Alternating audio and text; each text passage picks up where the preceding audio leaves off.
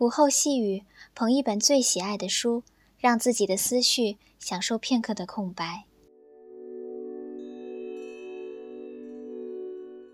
我总会在这时想起林语堂先生的一句话：“我真诚地相信，一个谦卑渺小的生命能快乐地过一辈子，是宇宙间之至美。”不由自主地在捧起《浮生六记》。用文字去丈量沈复走过的路，品味独属于他的岁月。大家好，欢迎收听本期的博雅文苑，我是来自高一十八班的陈宇轩。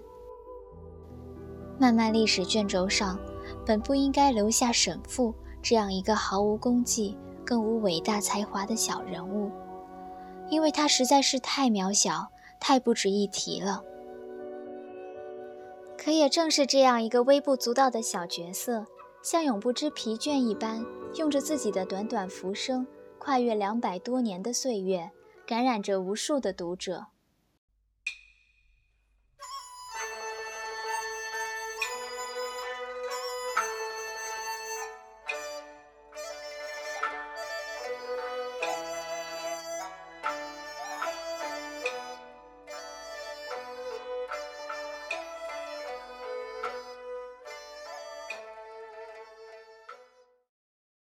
像大多数的年轻人一样，沈复在十六七岁的青春年华，热爱着自己的梦想，也有着情窦初开的心中所属。在壮年之时，便能与青梅竹马，咏儿女情长，叹世间至美。而《浮生六记》的首篇，便描绘着沈复与云姑娘神仙眷侣的生活长卷。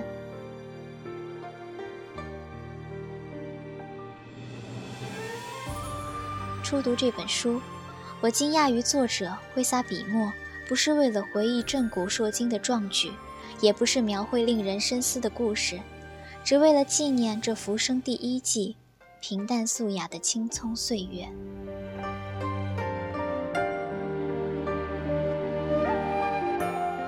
真正阅读这些文字之时，才发觉，看似平淡稚嫩的笔触，真正帮我们扣响了生活的窗棂。一睹究竟，一个平凡之人是如何活出生活至美的。善于接受平凡，其实并不容易。沈复能做到热爱，是因为他有着豁达的胸怀，安于生活，坚守生活，并乐在其中。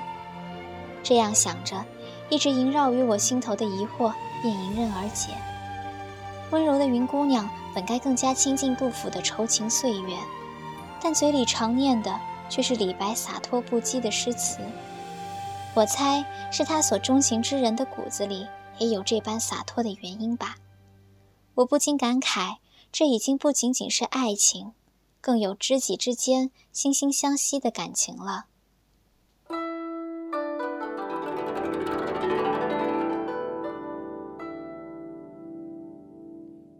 正如杨静所说的。不能把《浮生六记》当作简单的爱情故事来看待，它更复杂、更真实、更微妙，也更沉重，一如生活本身。云姑娘的病逝，让沈复的生活只剩一片苦海，不见尽头；而《浮生六记》也渐渐地从记载人生趣事，走向抒发愁苦，字里行间透露着说不完、道不尽的酸楚。此时的沈父流浪远乡，失去至亲，坎坷人生中，山水成为他的避风港。明明人生已经山穷水尽，沈父却坚守着本心，走向森林，倾听鸟鸣声，攀至山巅，观一场云间渡水。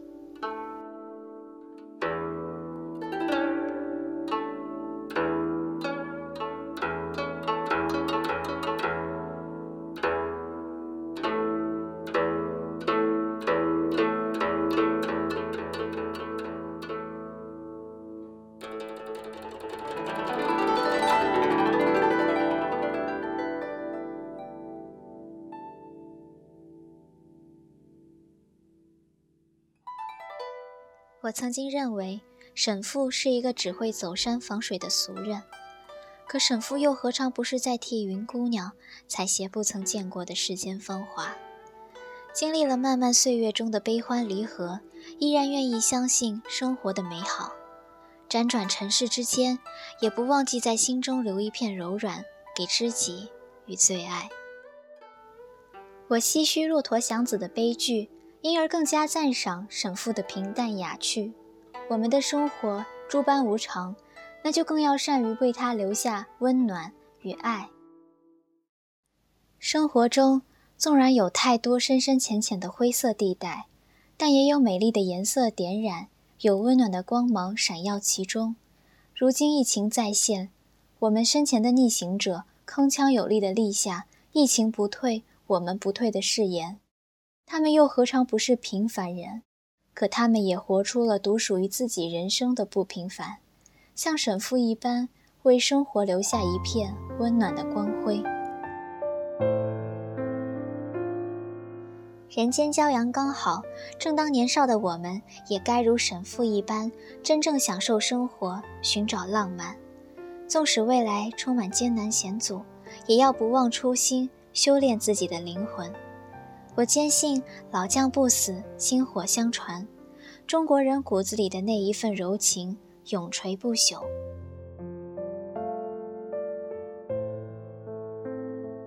世俗是万家灯火下的每一粒米粮，是万里城郭下的每一块青砖凝聚而成。而这本书的名字虽然叫《浮生六记》，但真正留于我们后人赏读的只剩下前四篇。在我看来，这是一件令人惋惜的事情。沈父所品味过的不同乡俗之味，他所走过的路，我们无从知晓。好像一张泛黄的旧照片在我们面前浮现。却也永久定格在此。一片落花浅浅划过我的心房，掀起一阵涟漪。当我反应过来想去寻找它的时候，已经不见踪迹。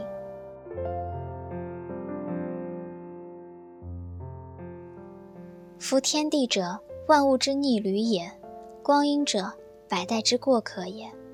而浮生若梦，为欢几何？沈复既闺房之乐，既闲情雅趣，既人生坎坷，既各地浪游。旧梦有痕，落花有迹。我想，这就是《浮生六记》存在的意义。